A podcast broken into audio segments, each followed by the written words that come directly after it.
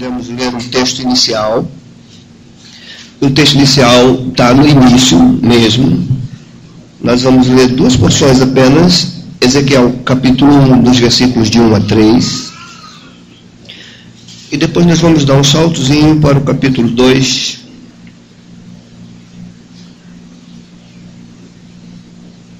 Os versículos 1 e 2. Ezequiel capítulo 1, versículos de 1 a 3. Aconteceu no trigésimo ano, no quinto dia do quarto mês, que estando eu no meio dos exilados, junto ao rio Quebar, se abriram os céus, e eu tive visões de Deus. No quinto dia do referido mês, no quinto ano do cativeiro do rei Joaquim, veio expressamente a palavra do Senhor a Ezequiel, filho de Buzi, o sacerdote, na terra dos caldeus, junto ao rio Quebar, e ali esteve sobre ele a mão do Senhor. Capítulo 2, versículos 1 e 2. Esta voz me disse: Filho do homem, põe-te em pé e falarei contigo. Então, então entrou em mim o Espírito quando falava comigo e me pôs em pé e ouvi o que me falava. Santo Deus, tu sabes o temor e o tremor que me acompanham nesse momento. Falar de um livro tão importante para a fé cristã e para a fé do teu povo. Nós precisamos da tua palavra, Senhor. Não queremos viver de fábulas e entretenimento. Queremos viver da tua palavra. Porque não vivemos só de pão, nós vivemos da palavra que procede da tua boca. Então, aquilo que será dito aqui, meu Deus, eu te suplico que seja somente a palavra que vem da tua boca. Tenha misericórdia de mim, reconheço diante de ti e diante desta igreja as minhas limitações, a minha pequenez, confiando apenas em Ti, na unção do Teu Espírito, no poder da Tua graça, que eu abra minha boca para falar à Tua igreja. Que tudo seja para a glória, para a exaltação do Teu nome e para a edificação da Tua igreja. Assim oramos em nome de Jesus Cristo. Amém e amém. Queridos irmãos, nós estamos no mesmo contexto do livro de Lamentações. No mesmo contexto que Jeremias havia profetizado. Nós estamos diante da mesma situação que levou o autor a escrever Lamentações que nós vimos domingo passado. Estamos no mesmo contexto que levou Jeremias às lágrimas. Então, os fatos que são narrados e que serão pregados aqui, eles dizem respeito a esse mesmo contexto de um povo, povo de Deus, cativo, já manietado por Nabucodonosor. Não o povo inteiro, uma primeira leva estava já no cativeiro. A gente viu isso bem claro aqui. Foi exatamente no quinto ano de cativeiro que vem o chamado de Ezequiel. Provavelmente Ezequiel tenha saído de Jerusalém, exilado com seus irmãos, junto com Daniel, junto com os três jovens que ficaram na fornalha. Provavelmente ele sai jovem ainda com 25 anos. provavelmente com 30 anos, ele é chamado para o ministério. E aproximadamente 10 anos depois que ele vai para o cativeiro, junto com seus primeiros irmãos que foram, 10 anos se passaram quando o que Jeremias anunciou aconteceu. Jerusalém é invadida e aqueles que ficaram foram passados ao fim da espada, outra leva foi para o cativeiro. Enfim, caiu a cidade, caiu o templo, foi-se embora a glória do Senhor. Ezequiel está no meio dos cativos, ele é sacerdote, como você mesmo está vendo aí no verso 3. Ele é um sacerdote que não exerce sacerdócio porque não havia mais templo. Então, no lugar de exercer o sacerdócio, ele é chamado para exercer o ministério de profeta. Profeta de dentro do cativeiro. O tema principal deste livro é a glória do Senhor. Ou seja, nós estamos tratando do mesmo contexto com um viés diferente, com um olhar diferente, um ponto de partida diferente. Ezequiel vai falar desse momento de cativeiro, de queda, tendo como base da sua profecia a glória do Senhor no templo, porque ele é sacerdote. Então isso vai nortear sua visão e a sua profecia. A glória do Senhor, o grande tema do livro de Ezequiel. Embora o contexto é o mesmo: cativeiro, punição, por consequência da desobediência, por consequência de não ter ouvido a voz de Deus por meio dos profetas, por consequência de terem substituído a palavra de Deus pela palavra que o povo queria ouvir. Essa era a razão do cativeiro. Outros deuses no lugar do único Deus. Por isso eles estavam aqui. A gente poderia dividir o livro em três grandes sessões. Nos primeiros capítulos você vai ver Ezequiel profetizando contra Jerusalém e aqueles que ainda ficaram lá na terra. Havia uma falsa profecia que o cativeiro da Babilônia ia ser curto e que Jerusalém ia prevalecer contra o exército babilônico. Essa profecia era falsa. Ezequiel, de dentro do cativeiro, primeira parte do livro dele, ele fala do juízo de Deus contra Jerusalém. Que o cativeiro não ia ser curto. Jeremias já tinha avisado numa carta a esses cativos que estavam lá com Ezequiel que o cativeiro ia durar 70 anos. Essa carta de Jeremias foi aos primeiros cativos, dentre os quais Ezequiel estava.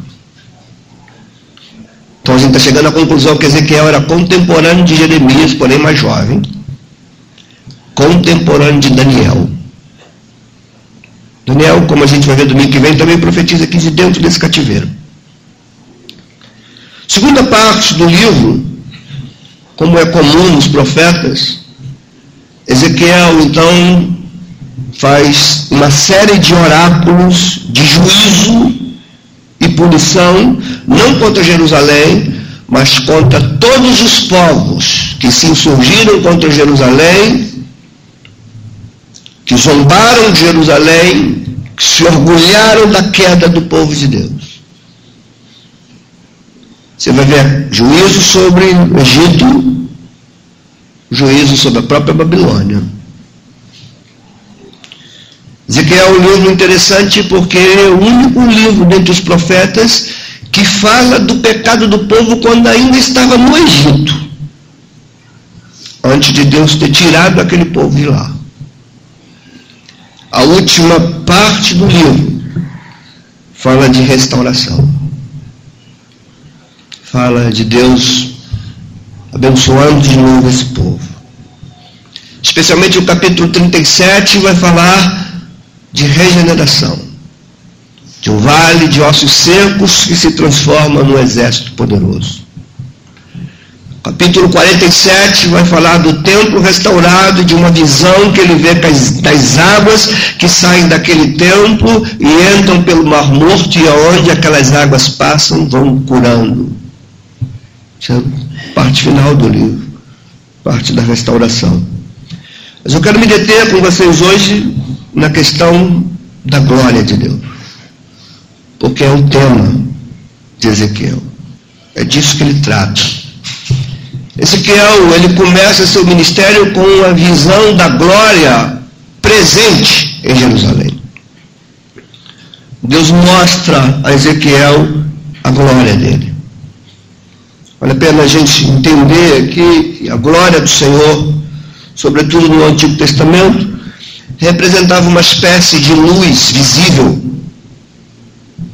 Estava no Santo dos Santos, dentro do templo, presente ali, a glória do Senhor era a certeza da presença de Deus no meio do seu povo. Era a razão do seu povo ser abençoado, protegido, guardado. Tirar a glória era tirar tudo que o povo poderia ter. A gente pode lembrar de, do livro de Samuel, quando a arca do Senhor é tomada de Jerusalém, e a expressão era Icabode, que significa foi-se a glória do Senhor. E aquele povo se desmoronava. Queria que você lesse comigo aí Ezequiel capítulo 1, versículo 28. Veja como ele, a visão que ele tem da glória de Deus.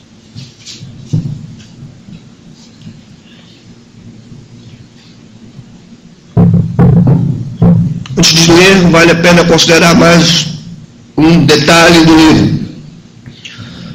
O livro de Ezequiel é de um texto misterioso, apocalíptico. Ezequiel traz a sua profecia em nível de visões misteriosas. Ele vê carros, ele vê seres viventes, ele vê seres viventes com roda nos pés. Ele vê a glória de Deus andando por esses carros. É misterioso. Ezequiel era casado, vivia numa casa dentro da Babilônia, perto do rio Quebar, era casado. A mulher de Ezequiel morre exatamente no tempo em que Nabucodonosor invade Jerusalém e toma o resto das pessoas. Então ele fica viúvo. Agora, capítulo 1, verso 28, ele vai dizer assim: Como o aspecto do arco que aparece na nuvem em dia de chuva, assim era o esplendor em redor. Ele está falando da glória. Esta era a aparência da glória do Senhor. Vendo isto, isto o que? A glória. Vendo isto, caí com o rosto em terra e ouvi a voz de quem falava. Ezequiel está vendo uma glória, está se prostrando diante da glória, está caindo com o rosto em terra diante da glória do Senhor, ele está cativo, ele está tendo visões. Deus está dando a ele visões e revelações para ele dizer ao seu povo. No capítulo 2, melhor, no capítulo 3, versículo 12. Ezequiel vê a, a glória de Deus se deslocando. Isso é importante que você guarde. Ezequiel vê a glória de Deus saindo. Uma visão misteriosa, porém extremamente tocante na alma entristecedora de alguma forma, porque ele cai com o rosto interno de olho, com o rosto em terra, diante da glória do Senhor, e depois Deus mostra a esse profeta a glória se deslocando, saindo. Veja comigo o capítulo 3, versículo 12. Levantou-se meu espírito e ouvi por detrás de mim a voz de grande estrondo, que levantando-se do seu lugar dizia: Bendita seja a glória do Senhor, seu tema central de Ezequiel. Aí mesmo nesse capítulo, no verso 23, levantei-me e saí para o vale, e eis que a glória do Senhor estava ali, no vale. Como a glória que eu vira junto ao rio Quebar, e caí com o rosto em terra. Verso 24. Então entrou em mim o Espírito e me pôs em pé e falou comigo e me disse: Vai e encerra-te dentro da tua casa. Está vendo Ezequiel contemplando a glória se deslocando. É a visão dele, de dentro da Babilônia, nas margens do rio Quebar. Está vendo isso? Solta comigo para o capítulo 10.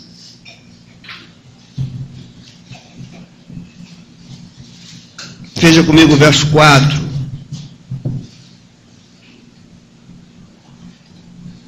Vale a pena só um parênteses. Irmãos, é muito importante que vocês acompanhem a pregação lendo a Bíblia.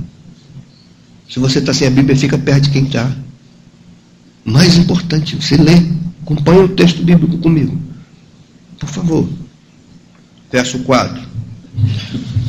Então se levantou a glória do Senhor de sobre o querubim indo para a entrada da casa. Está aí a glória se deslocando. A casa encheu-se de nuvem, o átrio da resplandecência da glória do Senhor. Salta agora para o verso 18.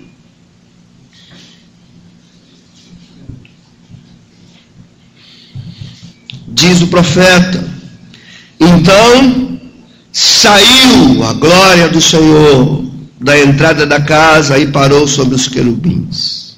19. Os querubins levantaram as suas asas e se elevaram da terra à minha vista.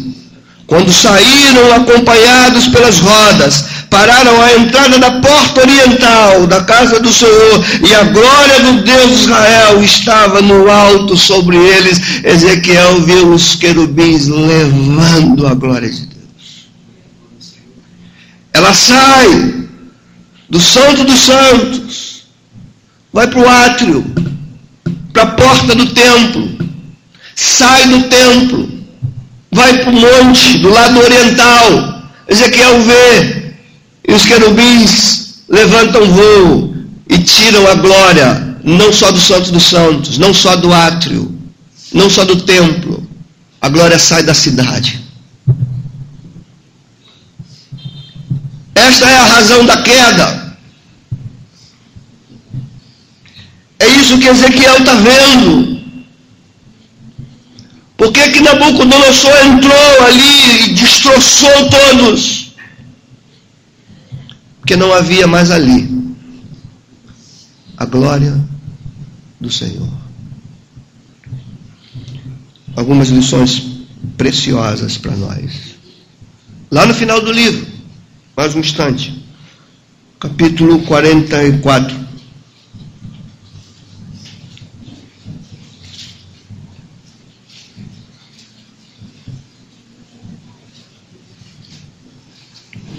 Verso 4.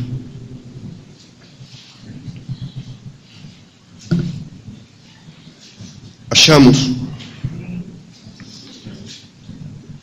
De novo, Ezequiel nas suas visões. Depois o homem me levou pela porta do norte, diante da casa. Ele está agora vendo o templo restaurado. Diante da casa, olhei. E olha o que ele vê lá de novo. E eis que a glória do Senhor enchia a casa do Senhor. E olha a reação dele, é a mesma. Então caí rosto em terra. Ezequiel viu a glória presente Ezequiel viu a glória saindo, Ezequiel viu a glória de volta. Ele está ali anunciando aquele povo. certamente existem verdades nesse livro que são extremamente pertinentes para a minha vida e para a tua vida e para a vida da igreja. Ou nós aprendemos com a palavra de Deus, ou nós vamos bater com a cara na rocha a vida inteira. Ou aprendemos com a palavra de Deus, ou apanharemos da vida sem nunca aprender. Então, meus queridos irmãos, quem tem ouvido, ouça. Eu passei essa semana debruçada nesse livro, dentre tantas outras coisas. Esse livro, capítulo por capítulo, versículo por versículo, lágrima por lágrima olhando, analisando, orando, estudando o livro. E algumas lições dele e daquele tempo, daquele momento, daquele período, saltam do livro para as nossas vidas. Primeira lição: entendamos de uma vez por todas que a segurança do povo de Deus a segurança da tua vida, segurança da tua família, a segurança dos teus negócios, está na presença da glória de Deus. Que traz segurança para uma igreja e para o povo de Deus é Deus estar no meio deles e a glória do Senhor para Israel era exatamente a presença de Deus no meio dele. Quando a glória sai, é porque Deus largou o seu povo. E quando Deus largou o seu povo, o seu povo não era páreo para os seus inimigos. Então, meus irmãos, nossa garantia está na glória de Deus, na presença de Deus.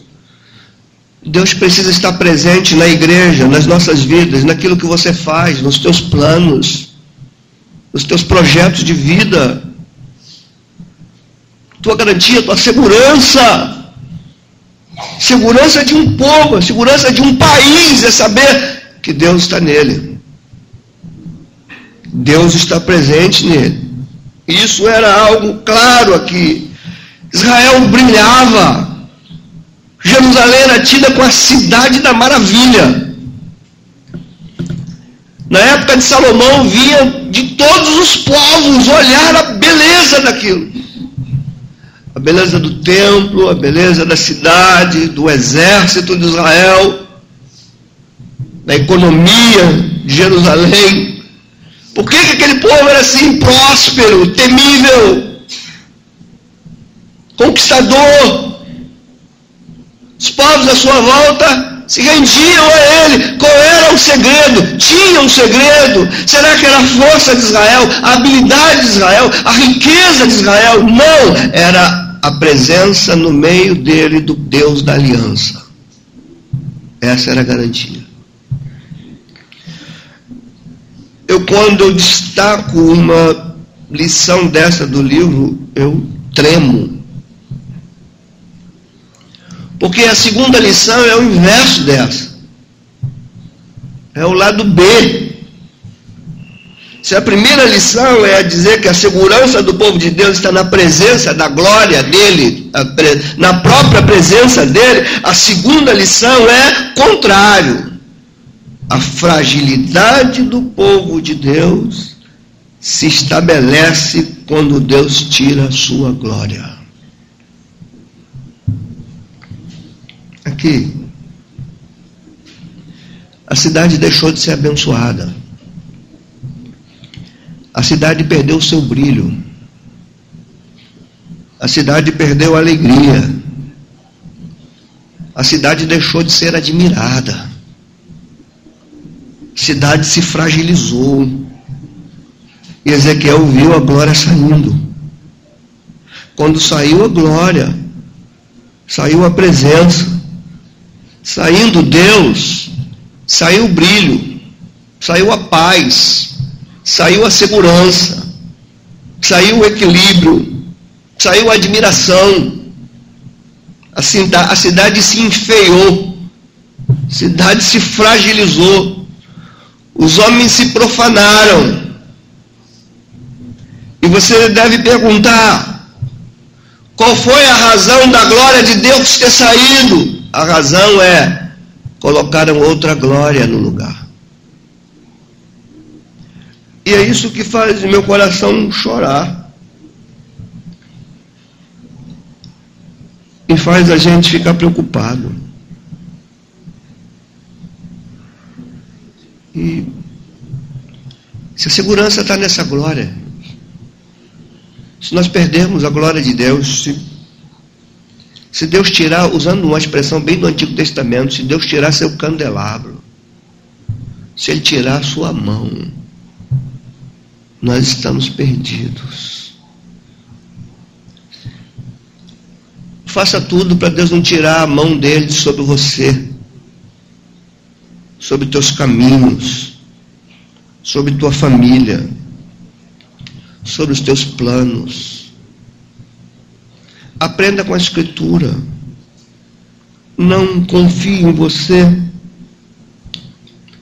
Porque quando a glória sai, no tempo da adversidade, você não aguenta, você não suporta,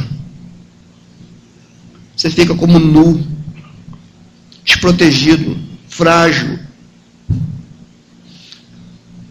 A desesperança toma conta, fragilidade, porque a glória foi retirada. Isso nos leva a uma terceira lição do livro. Por quê? Qual é a razão da glória ter sido retirada? E a terceira da razão no livro vai nos dizer, a terceira lição do livro, vai nos dizer que a razão da glória ser tirada de um povo, de uma vida, de um empreendimento. Queria que você pensasse na tua vida de uma forma bem ampla. Você tem teu ministério, você tem tua família, você tem teu trabalho, você tem teus negócios. Tudo isso para caminhar depende da bênção de Deus, da presença de Deus, da glória de Deus. Se ele tirar a mão, teus negócios vão embora. Tua vida vai embora. Tua família se despedaça. Então a gente precisa aprender na lição deste livro, o que levou Israel a ter passado pelo momento onde a glória de Deus sai. Como a gente viu, Ezequiel vê esta glória saindo, e a razão de Deus tirar a sua glória é quando a glória do homem fica no lugar dele. E aqui, por favor, eu chamo você e a mim a considerarem sobre nós, sobre nossas vidas. Como você está tocando a tua vida? Quem é o dono do teu destino, dos teus caminhos, dos teus planos? A Bíblia diz, fala, a Bíblia fala que a soberba do homem precede o juízo e a altivez do espírito precede a queda. Quando o homem se ergue acima do que lhe é devido, quando a soberba toma conta, quando a altivez toma conta, Deus passa a ser um brinquedo. Você vai se endeusando sem perceber. Vai tocando tua vida como você bem quer, do jeito que você quer Todo procedimento de orgulho humano é uma afronta a Deus. Quando o homem se torna orgulhoso, altivo, confia mesmo sem declarar, mesmo sem admitir, confia nas suas forças, confia nos seus recursos, confia nas suas posses, confia nos seus relacionamentos nas suas influências. Quando o homem faz isso, como, como quando o homem procede desta maneira, ele está cometendo o pecado que, segundo parte da tradição cristã, levou Lúcifer à queda. Se colocar acima de Deus. Uma igreja não pode se colocar acima de Deus. Uma igreja não pode estabelecer suas próprias leis. Uma igreja não pode ter sua própria direção. Uma igreja não pode inventar doutrina. Ela precisa se colocar no lugar de quem serve a Deus. De que a glória é de Deus. Quando uma igreja troca a glória de Deus pela glória humana, pela glória dos seus líderes, quando o olhar de uma liderança evangélica visa o conforto, a pompa, o orgulho, o patrimônio, é possível que nós consigamos levantar impérios que ruirão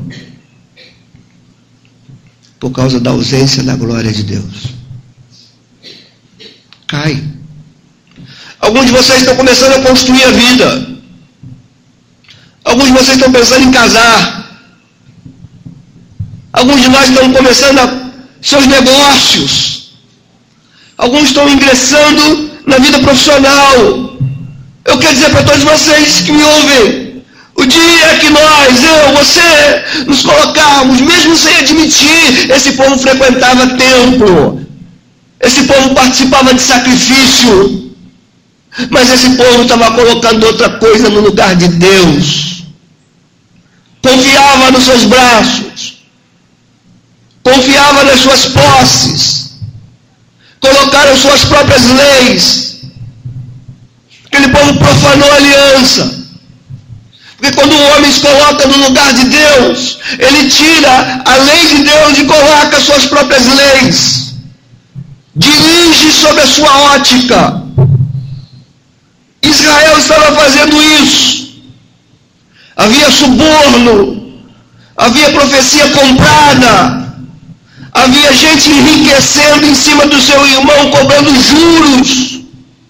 Deus mostrou tudo a Ezequiel. Tudo. Ezequiel, olha o que está acontecendo. Tem um momento que ele leva Ezequiel na porta do templo e fala: Olha lá para dentro. E as mulheres estavam adorando a outros deuses dentro do templo. Ele mostra isso. Outras leis, cada um dono de si. Deus passou a ser um objeto, alguma coisa manuseável, manipulável, útil. O Deus para satisfação de cada um, para engrandecimento de cada um. Então, vocês, meus irmãos que estão me ouvindo, e eu também que estou falando, toma cuidado. Escuta a voz de quem fala aqui, não só como mestre, mas como pastor, pai e como profeta. Toma cuidado com a forma que você está conduzindo a tua vida. Toma cuidado com o princípio que rege tuas decisões. Toma cuidado.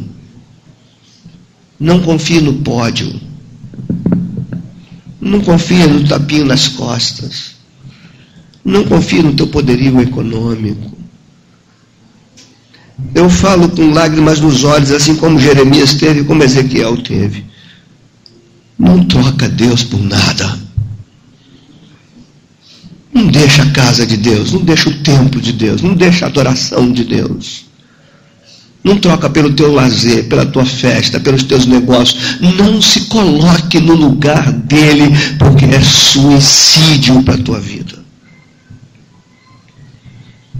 Deus, a razão dele tirar a glória dele é nós colocarmos a nossa glória no lugar da dele. É a altivez, é a soberba, Quando Deus tira a glória, Ele tira também a força. A força de um povo, a força de uma pessoa. força de uma família, tira a sabedoria, tira o entendimento, tira o discernimento. Nós ficamos como loucos.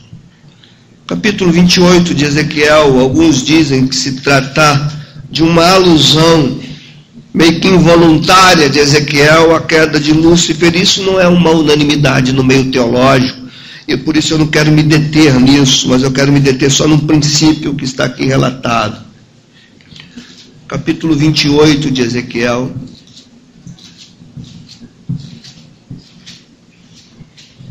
Versículo 11 até o 19, que diz assim: Vê a minha palavra do Senhor dizendo: Filho do homem, levanta uma lamentação contra o rei de Tiro. Alguns atrelam esse rei de Tiro a uma alusão a Lúcifer. Eu não estou afirmando isso. Eu quero me deter no que o texto diz. Seja sobre Lúcifer, seja sobre o rei de Tiro. Se o texto pode ser interpretado como uma referência a Lúcifer, aí a coisa se torna extremamente perigosa para nós. E isso tem uma fundamentação no restante da narrativa bíblica. O que, que eu quero dizer com isso? Se o que nós vamos ler aqui é uma alusão ao rei de Tiro e também a Lúcifer, todo aquele que se coloca no orgulho e na soberba está agindo exatamente como ele. É um espírito diabólico que toma conta da mente, dos pensamentos e das ações, que faz sem perceber o orgulho subir a mente. Eu posso estar aqui dentro, em cima de um púlpito, cheio de orgulho na minha alma, e a glória vindo para mim, para minha denominação, e não para o Deus cuja glória deve estar presente. Isso pode acontecer na tua família, na tua casa, nos teus negócios, nos teus planos, nos teus sonhos, em tudo. Mesmo que o discurso religioso, ou até que a crença religiosa, camufle isso, esconda isso. No capítulo 28, verso 11, ele diz: Vê a minha palavra do Senhor dizendo: Filho do homem, levanta uma lamentação contra o rei de Tiro e diz-lhe: Assim diz o Senhor Deus: Tu és o sinete da perfeição, cheio de sabedoria e formosura. Estavas no Éden, por isso que é uma alusão, tá vendo? Estava no Éden, jardim de Deus, de todas as pedras preciosas te cobrias, o sardio, o topázio, o diamante, o berilo, o ônix, o jápis, a safira, o carbúnculo, a esmeralda de ouro, te se fizeram os engastes e os ornamentos. No dia em que fostes criado, foram eles preparados.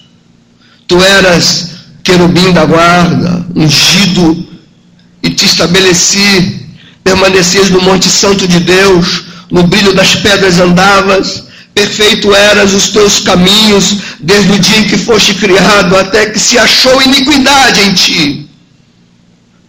Na multiplicação do teu comércio, se encheu o teu interior de violência e pecaste, pelo que te lançarei profanado fora do monte de Deus, e te farei perecer, ó querubim da guarda, em meio aos, ao brilho das pedras. Elevou-se o teu coração, por causa da tua formosura, corrompeste a tua sabedoria por causa do teu resplendor. Lancei-te por terra diante dos reis, te pus para que te contemplem. Verso 18: Pela multidão das tuas iniquidades, pela injustiça do teu comércio, profanaste os teus santuários eu, pois, fiz sair do meio de ti um fogo que te consumiu e te reduzi a cinzas sobre a terra, aos olhos de todos os que te contemplam. Todos os que te conhecem entre os povos estão espantados de ti. Vens a ser objeto de espanto e jamais subsistirá. O princípio dessa queda está no verso 17 levantou-se o teu coração por causa da tua formosura. Olha para mim, igreja. Com muito temor na alma. A palavra do Senhor diz assim: de tudo que tu deves guardar, guardas o teu coração. Quando Deus fala na palavra de sabedoria de provérbio, Ele diz: Filho meu, dá-me o teu coração. É do coração que procede as fontes da vida. Eu te peço que tu me ouças com temor. O texto diz: elevou-se o teu coração por causa da tua formosura. Igreja de Cristo, cuidado com o sucesso, cuidado com os aplausos, cuidado com o tempo em que você percebe que está tudo dando certo para você. Cuidado com o tempo das vacas gordas. Cuidado. Porque você está correndo um perigo. O perigo de colocar o que você está vivendo acima do Deus que te proporciona tudo. O risco de todo ser humano. Esse risco é silencioso. Ele não faz barulho. Ele não faz alarde. Ele vem com o discurso de Deus. Mas quando você percebe, o orgulho já tomou conta do teu coração, da tua mente, teu coração fica cauterizado. Alguém vai alertar você, você não ouve, você não escuta, você está altivo, você acha que é dono, você acha que sabe, você acha que pode, você acha que consegue se virar, você acha que nunca pode acontecer algo contigo, até que Deus tira a sua glória. Aí você vai ver que você não é tão grande assim, tão forte assim. Eu me preocupo com jovens, eu me preocupo com famílias, eu me preocupo com aqueles que ingressam numa universidade, que aqueles começam a estudar, começam a descobrir a vida. Cuidado! Guarda o teu coração! Não permita que ele seja corrompido. Não permita que nesse trono habite outro. Não permite que você esteja sentado no trono do teu próprio coração. Não permite que teus planos estejam sentados no teu próprio coração. Não permita que tua família, teus negócios, tua casa, não faça isso. Não cometa essa loucura. Como eu disse, o perigo é silencioso. Assim como foi silencioso no Éden. Ele vem devagar. Ele instala na tua mente, daqui a pouco você já se sente, a tua mente fica tão cauterizada que você é capaz de ficar um mês inteiro sem cultuar a Deus e não sentir mais nada. Porque você já está no lugar de Deus. Você já está sentado no trono do teu coração. Você já se elevou. E daí você vai pecar e não vai achar que está pecando. Você vai errar e não vai admitir que está errando. Por que, que você não admite que está errando? Porque a glória se foi, você perde discernimento, você perde percepção, você perde sensibilidade. Bendito livro de Ezequiel, irmãos. Como eu disse, esse livro arranca lágrimas. Há uma quarta lição. Porque Deus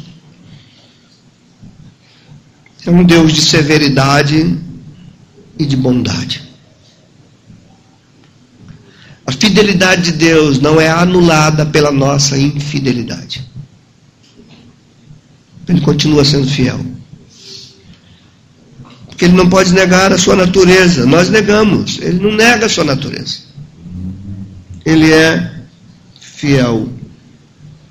E a quarta lição é a restauração de um povo só ocorre quando, Deus traz de volta a sua glória. A restauração da tua vida só acontece quando a glória de Deus retorna. Restauração dos momentos da tua vida. Essa é uma palavra que você tem que pensar na tua caminhada, e nós, como igreja, essa é uma palavra que fala coletivamente, mas que fala individualmente. As Escrituras nos ensinam o seguinte: lembra de onde tu caíste, volta lá, corrige e prossegue pelo caminho certo. Conserta. Só há uma maneira do povo de Deus ser restaurado. Só há uma maneira de você voltar ao tempo que a glória estava sobre você, tua vida, tua casa, teus negócios, tua igreja, teu ministério. Só há uma maneira, é a glória de Deus voltando. E a glória de Deus volta à medida que o trono do teu coração volta a ser o lugar dele. Enquanto você estiver no trono do teu coração, enquanto você confiar nas habilidades, das expressões dos teus lábios, quando você confiar no teu carisma, na tua oratória, você achar que nas habilidades das tuas palavras você pode iludir a Deus, você pode iludir pessoas, você pode iludir teu marido, tua esposa, teus filhos, teu pai, você não ilude Deus nunca. Você pode fazer com que as pessoas pensem de você aquilo que você quer que as pessoas pensem, mas você nunca vai fazer isso com Deus. De Deus não se zomba, diz a Escritura. Então a quarta lição é preciosa. A glória sai, a glória volta. E a, o retorno da glória é a única maneira de haver restauração. E Ezequiel viu isso. Ezequiel vê uma visão profética que aquele cativeiro ia acabar que aquele povo ia se arrepender. A gente vai ver isso no capítulo 36. Quando Deus fala para Israel que aquele povo ia ser restaurado, que aquele povo ia ser arrependido, que aquele povo ia ter um novo coração. Capítulo 37, você contempla o texto de Ezequiel, aquilo que Deus falou com ele, ele vê. Quando Deus chega para ele e fala assim, Ezequiel, o que, é que você está vendo aí? Ele diz: Eu estou vendo um vale de ossos que são muito secos. Aquele vale de ossos secos que Israel viu aponta para milhões de judeus que morreram no cativeiro da Babilônia. O Senhor Deus pergunta para Ezequiel: Ezequiel, é possível que esses ossos ganhem vida? A resposta óbvia era: não, é impossível. Mas a resposta de Ezequiel foi: Tu sabes, Senhor. Só tu sabes. E Deus fala para Ezequiel: então profetiza. A glória do Senhor começa a ser retornada quando a palavra profética dele volta a se assentar na tua mente, no teu coração. Não há restauração da glória sem a devolução da palavra para o lugar devido dela. Muita gente trocou a palavra de Deus por fábulas. Muita gente trocou a palavra de Deus por aquilo que queria ouvir. E o resultado foi a retirada da glória. Mas agora, lá no capítulo 43,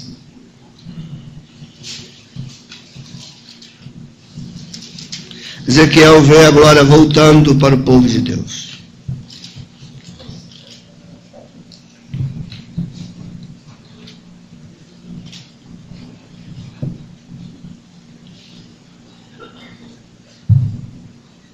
Versículo 1.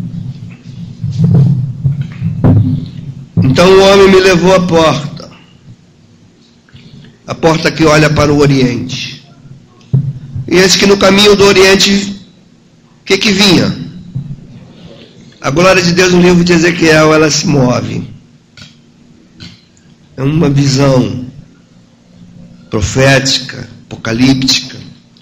Estou repetindo. Então o homem me levou à porta, a porta que olha para o Oriente, e eis que do caminho do Oriente, que é para onde a glória foi, vi a glória do Senhor, ela está no sentido contrário. Voltando. Vi a glória do Senhor Deus de Israel, a sua voz era como o ruído de muitas águas. e a terra resplandeceu por causa da sua glória. O aspecto da visão que tive era como o da visão que eu tivera quando vi, quando vi, quando vi destruir a cidade, e eram as visões como a que tive junto ao rio Quebar. Lembra disso? A visão que ele teve junto ao rio Quebrar, vendo a glória sair do Santo dos Santos, o templo da cidade, do Oriente, indo embora. Ele está dizendo a visão, assim como eu vi sair, agora eu estou vendo retornar. É o que ele está dizendo aqui, verso 4. A glória do Senhor entrou no templo. Você pode louvar o teu Deus por isso. Ezequiel viu a glória saindo. Ezequiel vê a glória voltando. Porque mesmo que sejamos infiéis, ele permanece fiel. Soberania dele. A glória volta. Está vindo de volta. Verso 5. Vou repetir o 4. A glória do Senhor entrou no templo pela porta que olha para o oriente. E o Espírito me levantou e me levou ao átrio interior. E eis que a glória do Senhor encheu o templo. Então ouvi uma voz que foi dirigida do interior do templo. E o homem se pôs de pé junto a mim. E o Senhor me disse: Filho do homem, este é o lugar do meu trono e o lugar das plantas dos meus pés, onde habitarei no meio dos filhos de Israel para sempre. Os da casa de Israel não, não contaminarão mais o meu nome santo, nem eles, nem os seus reis, com as suas prostituições e com o cadáver dos seus reis nos seus monumentos. Irmãos, a visão é grandiosa. É óbvio, é claro, que o que Ezequiel fala aqui transcende a sua época, transcende o povo de Israel descrito no Antigo Testamento. É óbvio que ele está apontando para algo futuro, que aquele povo ia voltar para Jerusalém, mas havia algo que Ezequiel nem ele sabia para onde ele estava falando. Que glória era esta que Ezequiel estava vendo voltar, entrar e nunca mais ia sair, e que o povo nunca mais seria deixado de fora. Que glória era essa? Passa-se anos. Até que um galileu pescador escreve o seguinte: No princípio era o Verbo e o Verbo estava com Deus. E o Verbo era Deus. Tudo foi feito por intermédio dele. Sem ele, nada do que foi feito se fez. E o Verbo, eterno, Criador, se fez carne e habitou entre nós. E vimos a tua glória, como a glória do unigênito do Pai. Em Cristo a glória vem, a glória está. Por isso que ao seu nome dá glória. Você lembra do salmo dizendo: Não a nós, Senhor, não a nós, mas ao teu nome demos glória. Não dá glória para você, meu querido, minha querida, não bota glória para a tua vida e para as tuas coisas. Dá glória a Ele. Cristo deve estar no trono da igreja, no trono do teu coração, no trono dos teus negócios, dos teus estudos, do teu casamento, dos teus planos.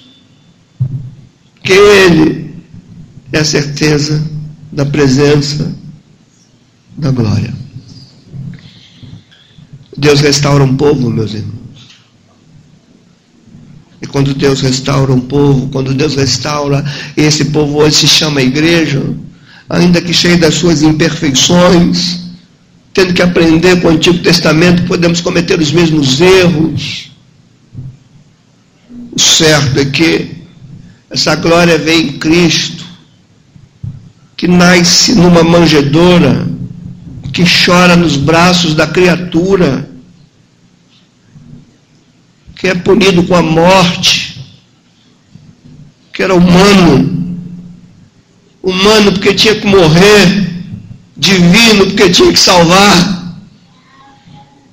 Era ele, homem Deus, humano divino, totalmente Deus, totalmente homem, semelhante a nós, a mesma substância de Deus. É o milagre de Deus, a bondade de Deus. A bondade de Deus sobre a sua severidade. Ele morreu.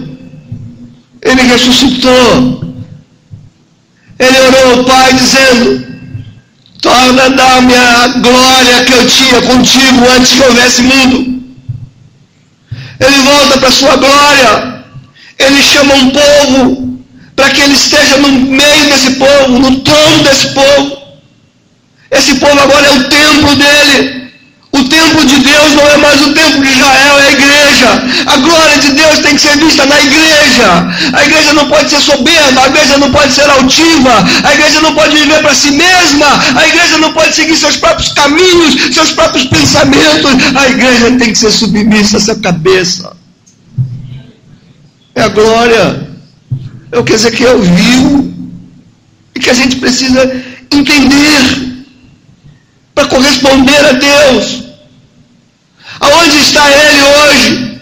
Diz a palavra de Deus que depois de ele ter feito a purificação dos nossos pecados, assentou-se à direita da majestade nas alturas. E de lá, do lugar aonde ele está, tem um povo que ele está presente e que o representa. Um dia, lá, daquele lugar. Assim como Ezequiel viu a glória vindo e entrando no templo.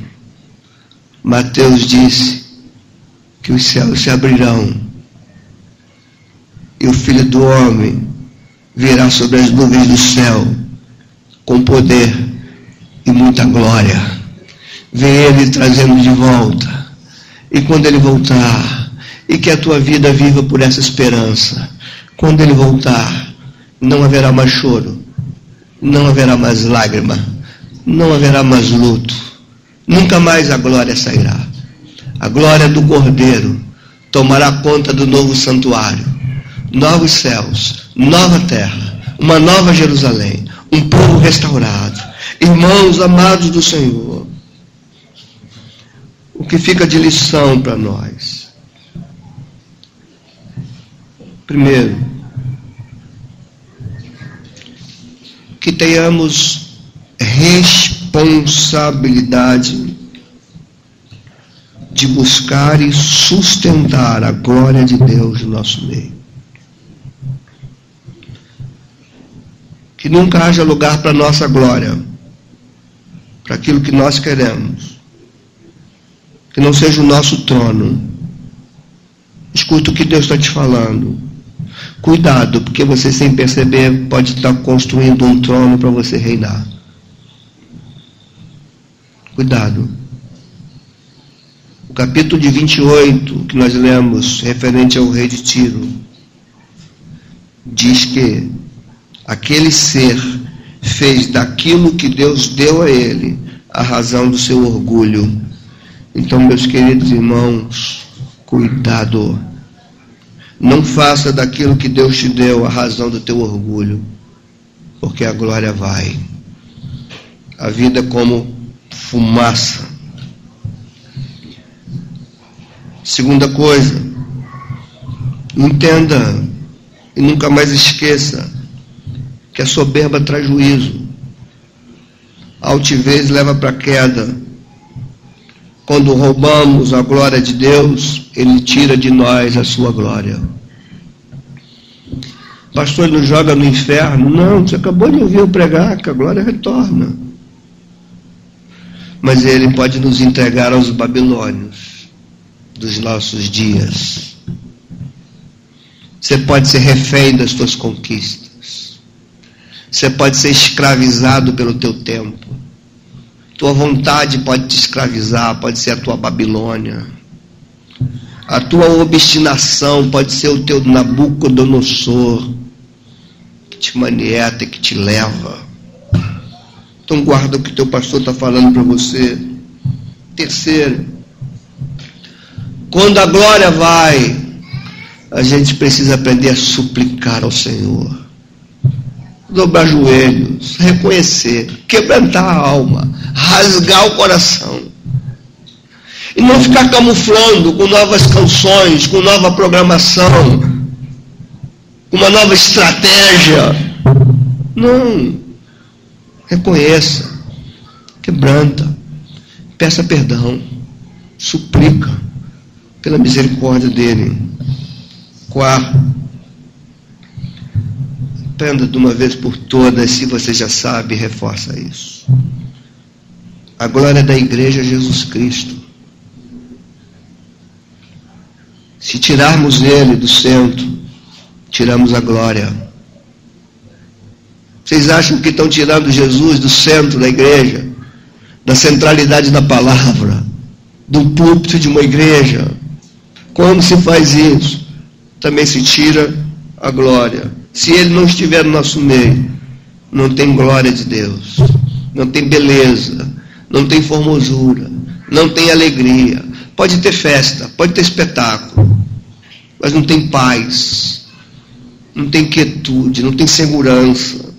E cabote, foi-se a glória. Tirar Jesus é tirar a glória. Você traga isso para a tua vida. Se você tirar Jesus da tua vida, você tirou a glória. E cabote, foi-se a glória. Acabou você.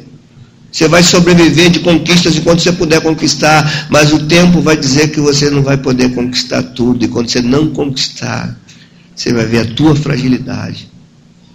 Então ouça o que eu falo.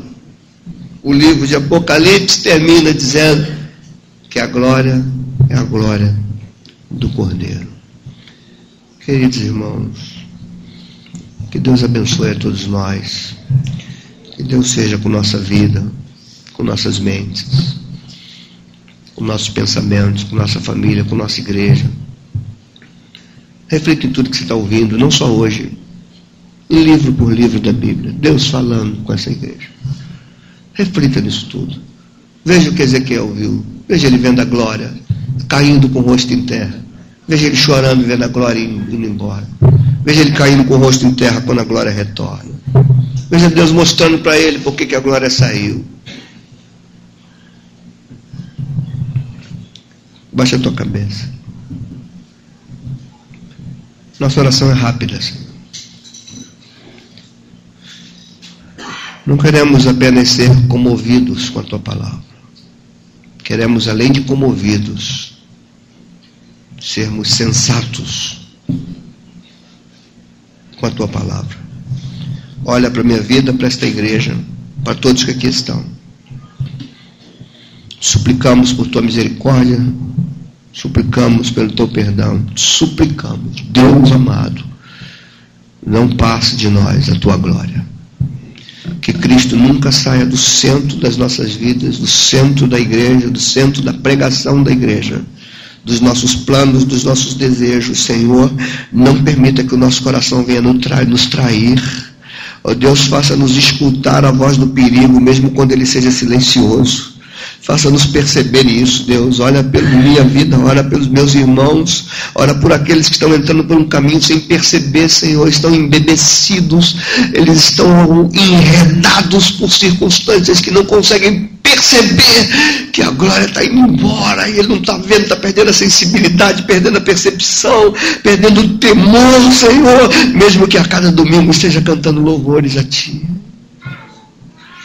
Guarda as nossas vidas, Deus Tenha misericórdia de nós, meu Pai. É no nome de Jesus que eu preguei, é no nome de Jesus que eu oro e te suplico. Aviva esse povo, Deus. Venha para o teu trono, Jesus. Senta no trono dos nossos corações, das nossas vidas, da tua igreja, meu Pai. Pega os dispersos, os de mentes cauterizadas, os indiferentes, Senhor. Faça-os sentir outra vez a falta da tua presença, Senhor. Porque tem gente que não sente mais a falta da tua presença, Senhor. Oramos e cremos que assim será. Em nome de Jesus. Amém. Você pode dizer amém. amém. Você está pronto